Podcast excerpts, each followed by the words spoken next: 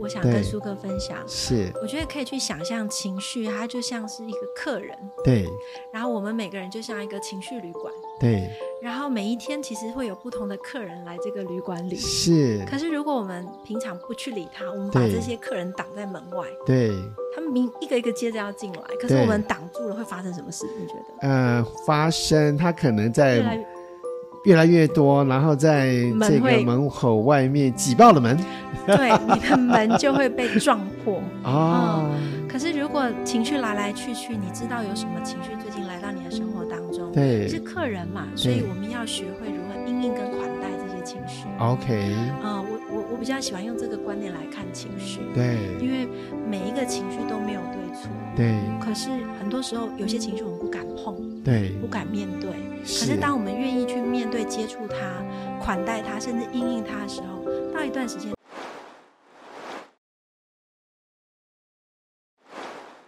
欢迎收听早露的家。今天呢，在节目当中，我们的心理师孟真老师呢，来到节目当中，继续要来跟我们聊一聊这个话题呢，嗯、跟自杀防治相关。嗯，那么我们节目的播出这一天呢，九月十号，嗯，刚好是国际自杀防治日。哈、嗯，孟真老师你好，你好，苏哥。是、嗯。那么今天呢，其实啊、呃，我们想要来就是第一个，首先来聊聊哈。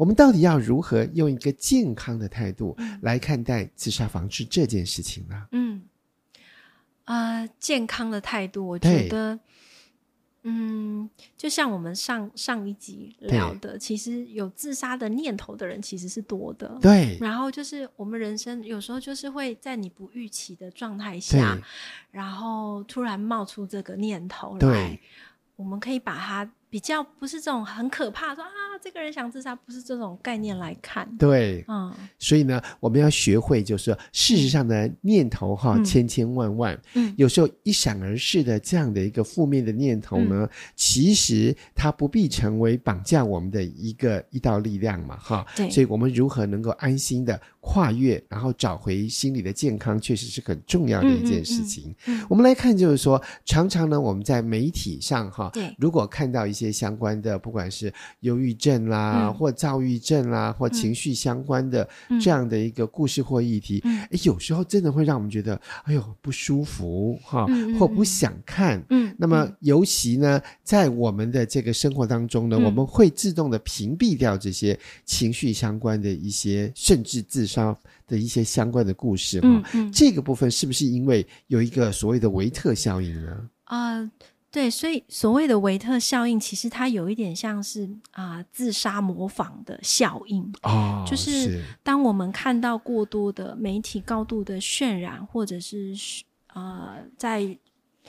宣就是他在新闻里头不断的重复播放，或讲了太多的细节，对相关的细节的时候，其实很容易造成一种自杀的模仿性跟传染性。Okay, 是，嗯、那么类似这样的一个就是维特效应哈。嗯、事实上，我们不管是在媒体或者自媒体上哈，嗯、都值得要谨慎，嗯，不要过度的渲染或讲太多的细节，对，而引发了一些这些不好的一些效应，是不是？嗯、是对。对那么面对维特效应，我们要如何自我保护呢？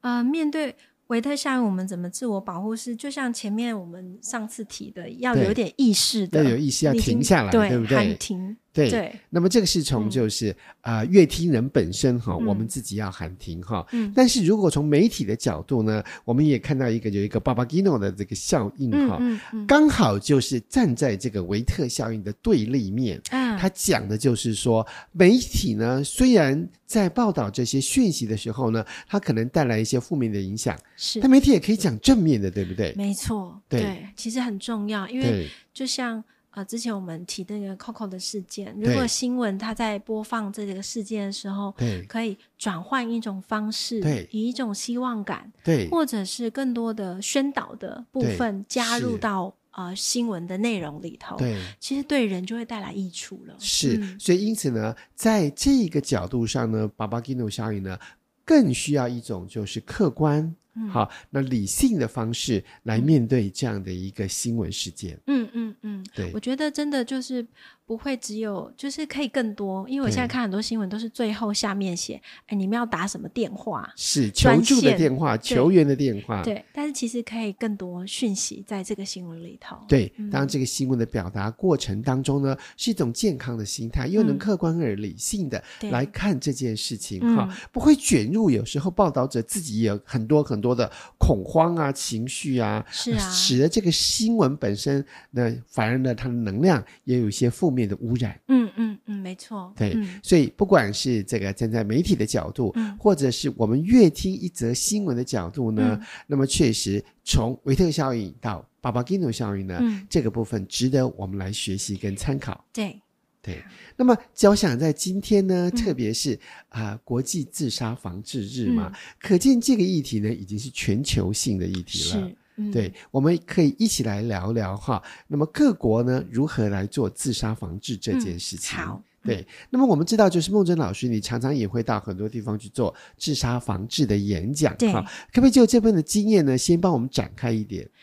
呃，我。每一次在讲自杀防治，都会秀一个全国自啊、呃、全世界的自杀死亡率的地图哦，是。然后其实台湾是属于中高盛行区，OK，、嗯、中高盛行率。然后我们亚洲地区其实都是偏比较高的。亚洲都偏高，相较于美洲，对。对对，是、嗯，所以呢，就全世界来看哈、嗯，我们值得理解，因为呢，既然这是一个全球性的问题，嗯、肯定呢，各个国家呢都会有一些自杀防治的政策，是，而这些政策呢也很多值得我们借鉴跟学习的哈、嗯。我们先来看看，就是说，在所谓的就是全球的这个自杀率当中，呈现了一个什么样的现象？嗯，对。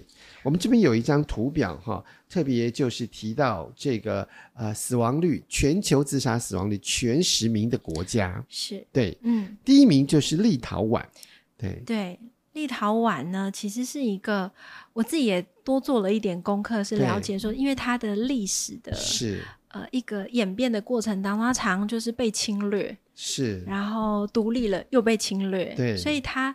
在这个国家里，本身内部的人民对于自己啊、呃、身份的自我认同，对啊、呃，就是是是比较混乱的状态。对，他的民族性没有这么这么坚稳的站在那里。OK，自我认同的这个部分呢，就会比较动摇哈。而且如果常常经验这种动乱的话，哎、嗯，常常都会有生死的恐慌，对不对？是面对这种被侵略的这样的一个历史经验哈。但我们从这个资料上也提到，就是说，其实呢，它死亡率高哈，还有一个原因，有可能是纬度比较高。对，天气其实也会是一个重要的影响，也就是日照不足嘛，哈、嗯。没错。那么褪黑激素跟肾上腺素分泌失调、嗯、这个部分，影响到我们生理的部分。嗯嗯，对对。所以这个地方也会跟我们就是身心的安在或睡眠有关吗？会啊会啊，就是其实天气会不会影响一个人情绪？你觉得？肯定是会的啊，啊对呀、你说这个天气今天阴阴的、嗯，心情呢可能也就闷闷的。对，或今天是一个大太阳天，大家就会说：“哎呀，天气好好的，出去走一走，肯定会影响到我们的心情。”哈，所以我们刚刚提到的这两个，一个是历史的因素，哈，一个是就是天候的因素，都会影响到。嗯、还有没有其他第三个因素？我们可以理解为什么立陶宛这个国家呢，它的自杀率特别高？嗯，还有一个可能的说法是，他们的酗酒量很大。对对，就是呃，很多人都是酒疯狂的。饮用，所以其实蛮过度的过度了酗酒对对对。那么他们的酗酒的这样的一个酗酒量呢，嗯、居全世界第二。第二、嗯。那么这样的一个高度的酗酒的一个现象，嗯、也很可能是引发哈。那么立陶宛可以成能成为全世界自杀排行第一的原因之一哈、嗯嗯。那么确实，我们来看到就是说啊、呃，借鉴哈。那么世界各国如何做自杀防治，确实也能够帮助到我们如何来做防治自杀。我们来进一段广告，休息一下之后，继续呢，再请我们的心理师孟真老师跟我们聊聊如何做自杀防治。今天呢是九月十号，国际自杀防治日。嗯、那么，我想今天呢，我们的心理师孟真老师呢，继续要来跟我们聊聊、嗯、防治自杀这件事情呢，可以说是全球总动员哈。是在上一段节目当中，我们聊到，就是在全世界的自杀死亡率最高的国家是立陶宛。嗯、对，但在亚洲呢，事实上有一个国家也是我们台湾人都特别关心的，嗯、就是韩国。是。韩国呢，占这个全球的自杀死亡率排行是第四名哈，也是非常的高。嗯、我们来分析一下主要原因是什么，好不好？嗯，好。我们在分析这个韩国的自杀死亡率高的部分，有几个原因哈。对，第一个。呃，其实他们的民族民族意识性是高的，对，然后很重视这种团团体团结力量大，对，对，团体就是赢家。是，所以你可以看到 很多那种韩，就是韩团，对，从练习生开始，就是一步一步往上，他们其实很重视这种团队之间的。呃，一种合作跟力量，对，但是这部分也要留意是会不会某一些自我的部分牺牲掉了。对，我们好像不太能去表达自我哈、嗯，或者是说我不能弱哎、欸，这种比较心态哈、嗯，为了整个团体的荣誉、嗯、或者是成功哈、嗯，好像每个人都要。拼命的使上全力，对。然而每个人的权力是不太一样的。嗯，有的人已经全力以赴了，可是呢，可能他的表现呢，在团体当中呢，就不那么一定符合这个团体的需求。嗯，在这种情况之下呢，个人可能就会有压力了。是啊，是啊，是。所以其实也是蛮大程度的影响。对，所以第一个原因呢，就是团结力量大，嗯，但是自我在当中呢，如何能够不会被被种比较而觉得就是说，哇，今天团队成绩不好是我害的。而有这种呢，就是负面的危机心态呢，嗯，确实是让我们了解这是危机之一哈，嗯。有没有第二个危机是什么呢？第二个可能是跟校园的霸凌状况也很，就是算是蛮严重的，也有关系。对，嗯，因为大家都要一样，对，大家都比厉害。嗯，如果有人跟我们不一样，哈，嗯，往往那个不一样的人呢，他就会被视为。标新立异，嗯，或者是被霸凌的对象。嗯，所以其实我们可以去思考，这个大环境好像一直处在一种竞争的状态下，不然校园霸凌，或者我们刚刚说练习生，就是整个氛围是好像就是我们要我们很重视团队，可是我们又要比别人强，对的这种庞大的压力，没错。在猜测跟这个可能有关系，是尤其呢，可能在校园里面都要比看谁美。嗯比看谁帅，嗯，比看谁整容整的厉害，啊，对外貌的焦虑感，外貌的焦虑感，哈，这都是在这个早在校园，特别青少年时期呢，就已经呈现在韩国的校园当中，哈。是。那么第三个原因呢？呃，忧郁症的污名化。哦，嗯，是，就不能够提到忧郁症，或忧郁症不敢讲，就是不太能。很直接告诉别人哦，我得了忧郁症啊，或者是很怕别人为你贴上一个啊，你有忧郁症的这种标签。对，好像忧郁症就是、嗯、好像是一个失败者，嗯啊，或者是一个弱者、嗯、这样的一个心态哈。其实这种心态，我想不管是在韩国，事实上呢，在世界各国，特别是年轻人的心中，都很容易有这种就是危机感。嗯，对嗯我自己在忧郁症的时候，也面临过这样的一个困境，哦、就觉得、嗯、哇，那怎么办呢？嗯对，我要工作，或者是我很怕，我讲出来之后呢，我就会被别人轻视、嗯、啊，或者是我是一个失败者。嗯，往往这种呢。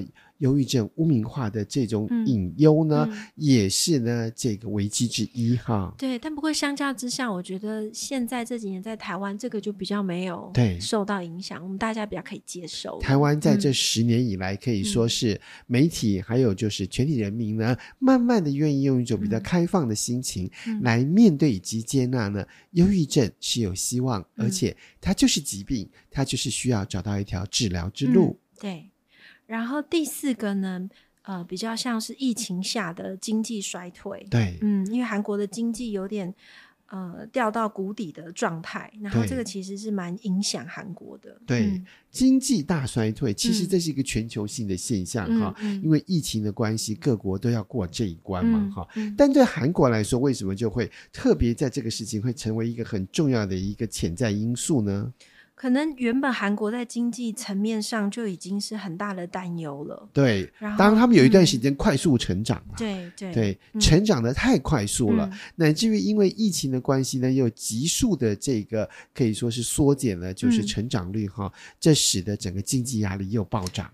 对，嗯。对，那么以上呢这四个因素哈，嗯、我们可以说从这个整个集体的意识，到这个校园的霸凌，到忧郁症的污名化，嗯、乃至于我们所说的疫情后呢经济的衰退呢，嗯、这些都影响到就是韩国的这个自杀死亡率。嗯，对，这也确实让我们这个值得借鉴哈。嗯、不过我相信呢，除了韩国呢，各国呢在这样的一个自杀的议题当中，特别针对今天我们在自杀防治当中呢。我们就要来聊一聊哪些国家呢？这自杀防治做的特别好，嗯、也特别值得我们来学习。嗯嗯，嗯，有哪些国家呢？呃，我特别想说那个英国。对对，像在英国的自杀防治政策里啊，他们有几个蛮重要的重点。对，一个是跨部会的串联，对，就是针对卫生、教育、司法、内政。交通、工作或者是年金等政治部门之间的合作，对，那这个其实我觉得我们台湾这部分其实也有，我们有在做这个，嗯，嗯也就是各个公部门呢，可能呢、嗯、本来平常呢它管理的这个就是重点不一样，嗯嗯，但是呢在这个议题它是一个生命的重大议题。是，就是、所以各部门一定要跨部门一起来关心，一起来支持，一起来支持哈。那么全面的呢来做这个自杀防治的工作。那么我们看到在英国的自杀防治政策做的也非常好哈。这个重点呢，我们台湾有学到。嗯，对，这个我们有。是英国还有没有其他可以我们值得学习跟借鉴的地方呢？有一个我我觉得我很欣赏，是他把亲友纳入服务系统。对，就是必须让生活受到家人、朋友、邻居或同事自杀影响的社区和个人参与。对，嗯、呃，我想讲一个。一个研究显示，就是如果有一个人自杀，其实他至少会影响身边最亲近的六个人。哦，对，是，就是其实身边这六个人可能也会形成另外一个高危险群。OK，对，所以其实我觉得，呃，亲友团也是很重要，我们要服务的对象，对是对，把它纳进来，其实是重要的。我觉得概念这样子，不管是在防治的路上，哈、嗯，家人家族就要一起照顾，嗯，或者是真的在遗憾的事情发生的时候，嗯、我们要如何好好照顾这样的一个自杀遗族，嗯，也是非常重要的。在这个部分呢，英国呢也特别将亲友都纳入整个的服务的系统，系统嗯。这是在英国的自杀防治政策。嗯，还有哪些部分在英国做的很好的部分呢？呃，还有一个是台湾也有做，就是二十四小时的及时处遇。对，就是当自残者、自杀者或来到急诊时，会有效的管理精神健康方面跟任何人身伤害。二十四小时的专线，台湾也有哈。我们的生命线，嗯、我们的安心专线，嗯，也是就是日夜不停的呢，要来关心这样的一个议题哈。最后一个英国自杀防治政策，我看到的是高风险个案服务的资源也要会诊起来哈。对，这里指的是什么呢？呃，这里指的是把呃有关高风险的群体的服务可用的相关的资讯或知识汇集在一起，对，我们就可以应用有效的介入措施，就是做一个整合性的服务的支持，这样。整合性的服务特别重要，嗯、因为呢，人民呢就会知道，就是说，一旦有相关困难的时候呢，嗯、要如何的求助，或者有哪些资讯呢，我们必须要学习。嗯嗯。嗯好，那么这以上呢是英国相关的一些自杀防治的一些政策，嗯、我们值得学习。我们来进一段广告之后，再来聊聊其他国家有没有。没有值得我们学习的自杀房子的好配方。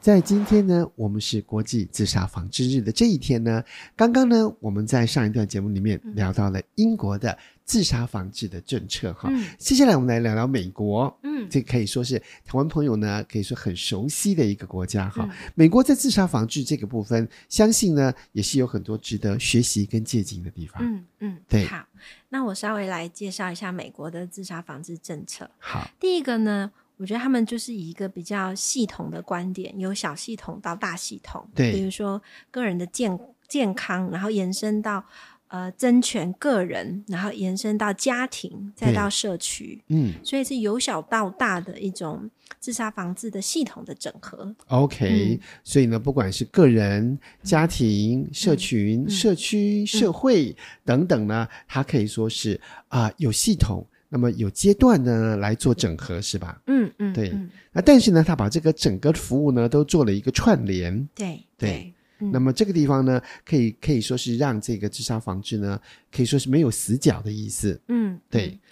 嗯、那么此外呢，还有没有什么它值得我们学习的一些政策？呃，还有他其实有在做临床跟社区预防的服务。对。那主要是在看这个危机个案的发掘跟服务系统的介入。对。所以。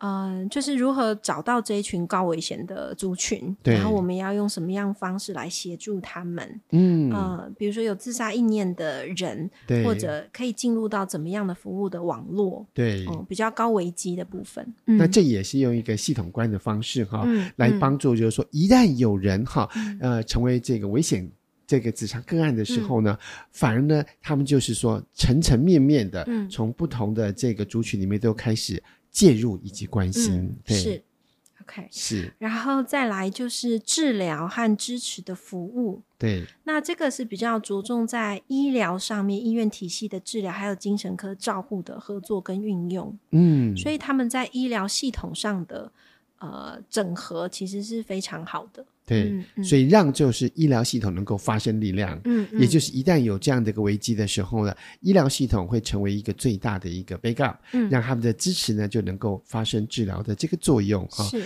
最后其实他们在监测、研究跟评估这个部分呢，嗯、好像也发挥了就是非常理性的作用。对，他们其实就会随着比如说高危险族群啊，或者是自杀因素啊、自杀致命方式的一些变革，对，重新来做政策上的调整。OK，嗯，所以这个也是一个滚动式的一个改变方法哈。对，那么一旦就是说这个就是自杀的一些现象有所改变的时候呢，政策马上就要跟着变。对，就是与时俱进的与时俱进，弹性要很大哈。那么来。这个跟着就是危机现况呢，嗯、来做自杀防治的这个必须哈，是，这是美国的这个自杀防治政策。我相信呢，这个台湾哈，我们刚刚有提到，台湾在自杀死亡率当中呢，嗯、可以说是属于中高级，是不是？嗯。对就是中高盛行率，中高的盛行率。嗯、因此呢，我们在这个部分呢，事实上也做了很多很重要的自杀防治政策。嗯，比方说有哪些呢？比方说，我们有像我刚刚说，二十四小时的免付费的咨询电话，对、嗯，就是那个一九二五。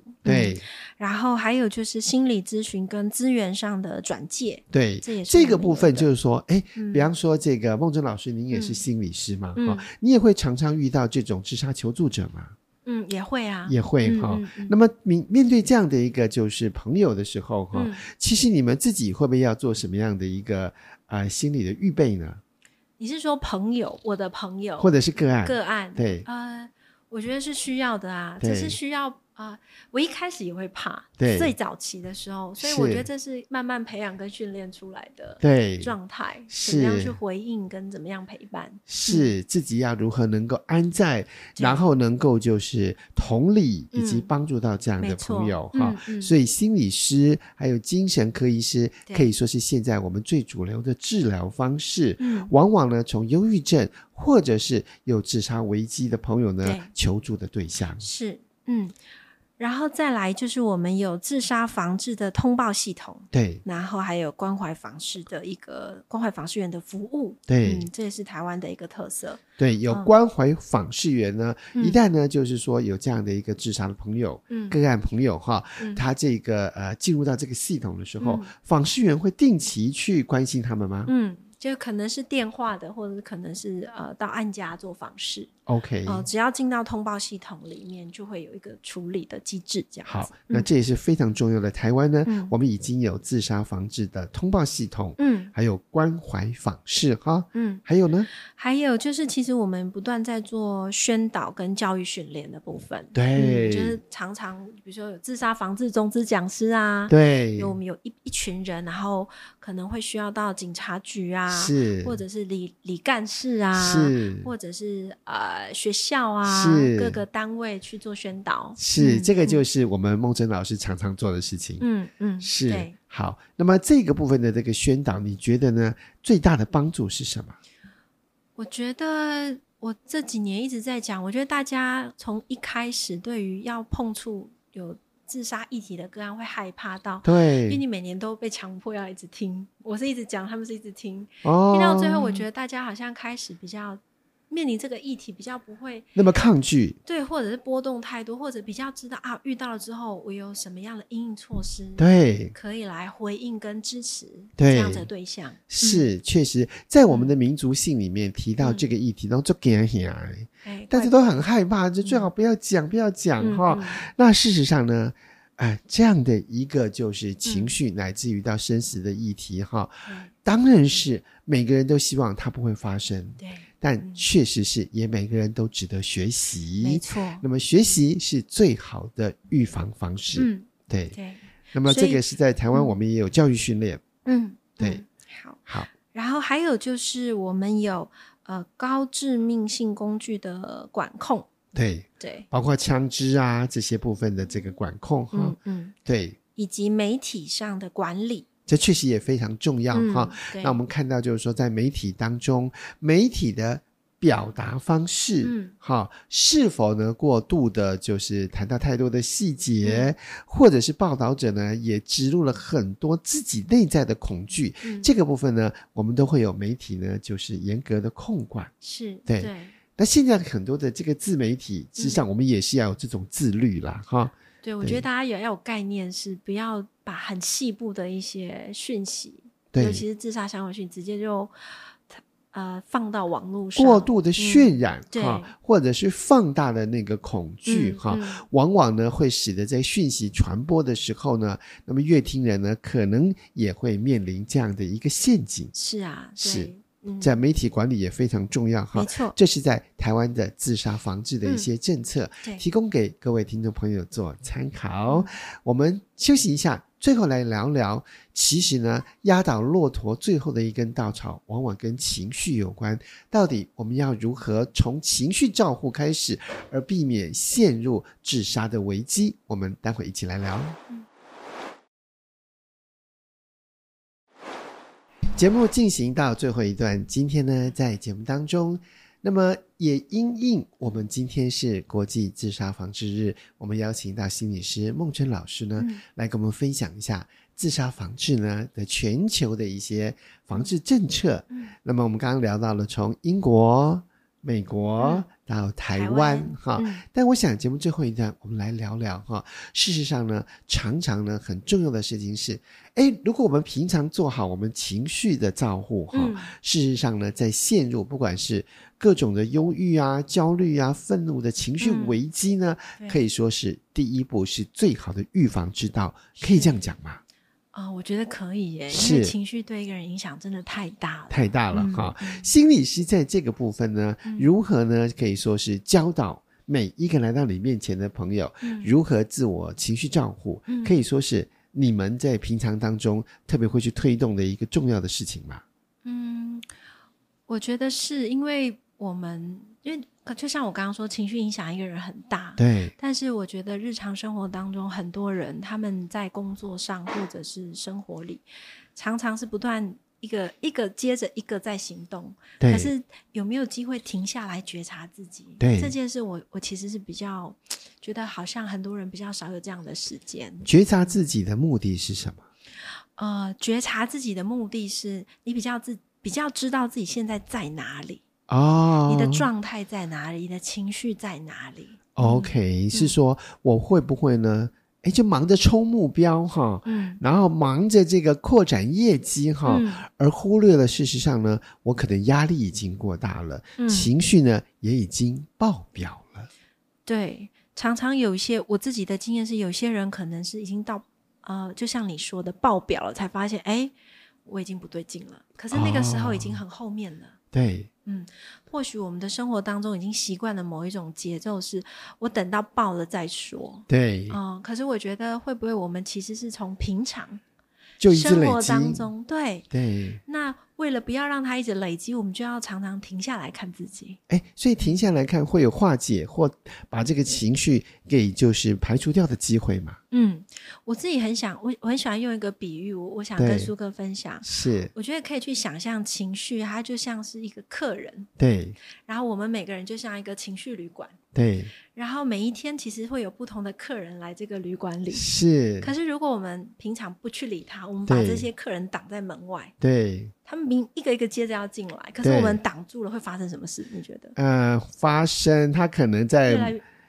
越来越多，然后在这个门口外面挤爆了门，对，你的门就会被撞破哦、嗯。可是如果情绪来来去去，你知道有什么情绪最近来到你的生活当中？对，是客人嘛，所以我们要学会如何应应跟款待这些情绪。OK，啊、嗯，我我我比较喜欢用这个观点来看情绪，对，因为每一个情绪都没有对错，对。可是很多时候有些情绪我们不敢碰。对，不敢面对。可是当我们愿意去面对、接触他、款待他，甚至应应他的时候，到一段时间他就会离开。哦，这个比喻其实蛮好的。嗯，就来者是客。嗯，好，然后呢，嗯、我们也不会分这个客人有钱没钱，嗯、或者是大声小声，长得太胖或长得太瘦，不去嫌弃这些情绪。然后呢，来者是客。对对。然后用一种心情，是因为。对我而言，每一个情绪背后都有话要说。OK，是。生气背后有话要说。是。比如说。啊、呃，这一条线你你不要你不要闯过来，你踩到我的尾巴了。对对对，对。然后或者是忧郁也有话要说，对，你都不了解我，不听我讲。嗯、我现在很需要有人陪我，是、嗯，或者是我需要一个人静一静。对。所以每一个情绪背后都有话要说。当我们愿意停下来看这些情绪的时候，是你跟他共处之后，其实他们都在告诉我们很多的讯息。所以我们也要聆听我们自己的情绪，对哈对，是，嗯，然后接待接待应应。嗯，因为就像我说，客人来，我们款待的方式不一样啊、哦，对，是是是。生气来，我们有什么样的因应方式？忧郁来，我们什么样因应方式？我们是可以去思考的。对，嗯，是。然后我觉得用这样的观点看，可能我们比较不会说啊，我喜欢什么客人，我不喜欢什么客人。了解了解。比如说我喜欢正向的情绪，对，然后不喜欢负向的情绪，是、嗯。有些人会这样子。那挑客人就表示我们抗拒他嘛，好、嗯，或者是我们已经在评断我们自己的情绪，就是我不可以生气，嗯，或我不应该难过，我不可以哭，哈、嗯。讲到这个呢，我自己呢最喜欢《黄帝内经》的方法，哦，对，嗯、他的方法极为简单，嗯，就是如果你悲伤呢，你就要哭，啊、对，你愤怒呢，你就要咆哮。这样子、哦、对，很直接的，很直接的让这个情绪呢有一个这个表达哈、哦，或者是这个、嗯、呃，你如果痛苦的话呢，就要呻吟、嗯，对，okay, 然后呢，如果你忧思哈的时候就要吟唱、嗯，这样子。所以这个、嗯、呃，中医呢，从《黄帝内经》里面表达的就是我们的肝、心、脾、肺、肾不同的情绪呢，嗯、要能够直接的呢，让它有一个表达的通道。嗯、OK，所以。我蛮认同你说是真实一致的表达，对，嗯、呃，但在这里还有一个小小的提醒，就是不影响到别人的情况底下的表达，我觉得都很好。那当然，这就是说我们现代人难也难在这里啦，对，对不对？因为我们为了要就是说在团体当中求生存嘛，嗯、对不对、嗯？所以往往呢，我们也不能说想哭就哭，或或者或想怒就怒。对，对不对？所以我们确实又在团体当中找到一个合宜的方式，对，不会呢？对、嗯，我们需要微调，嗯，我们需要微调，否则我们可能要付上更大的代价。对啊，我们不可能在办公室很生气就咆哮出去，咆哮完之后，我们就要为这个咆哮又负起更大的责任。可是你，对不对？你可以在安静的空间里，我们知道安全的地方，我们要找一个合适的方式，嗯、让我们内在的这股能量呢，能够释放掉。嗯嗯。对，对、嗯，情绪如果一直累积的话呢，反而会成为我们生病的因素。对啊，因为我我举个例子，比如说哈，有些人可能说，我有生气吗？我哪有生气？我没有生气、啊，没有，你绝对没有生气。对啊，我也我也有遇过这样子的状态，所以。我都觉得接触情绪就是第一步，可是也是最重要的一步。这样，在接触情绪这件事情上，嗯，我们都有好多值得要学的哈。那么，如果我们学会如何接触情绪，嗯，像接待客人一样呢，嗯，我相信这事实上呢，可以说是预防胜于治疗，哈、嗯，那么也是自杀防治的第一步。嗯，对。今天非常谢谢孟真老师在节目当中，特别在今天这样的一个日子——国际自杀防治日，跟我们来聊聊从全球的自杀防治聊到自我情绪的保护。嗯、谢谢梦真老师，谢谢，也要跟大家说拜拜，拜拜。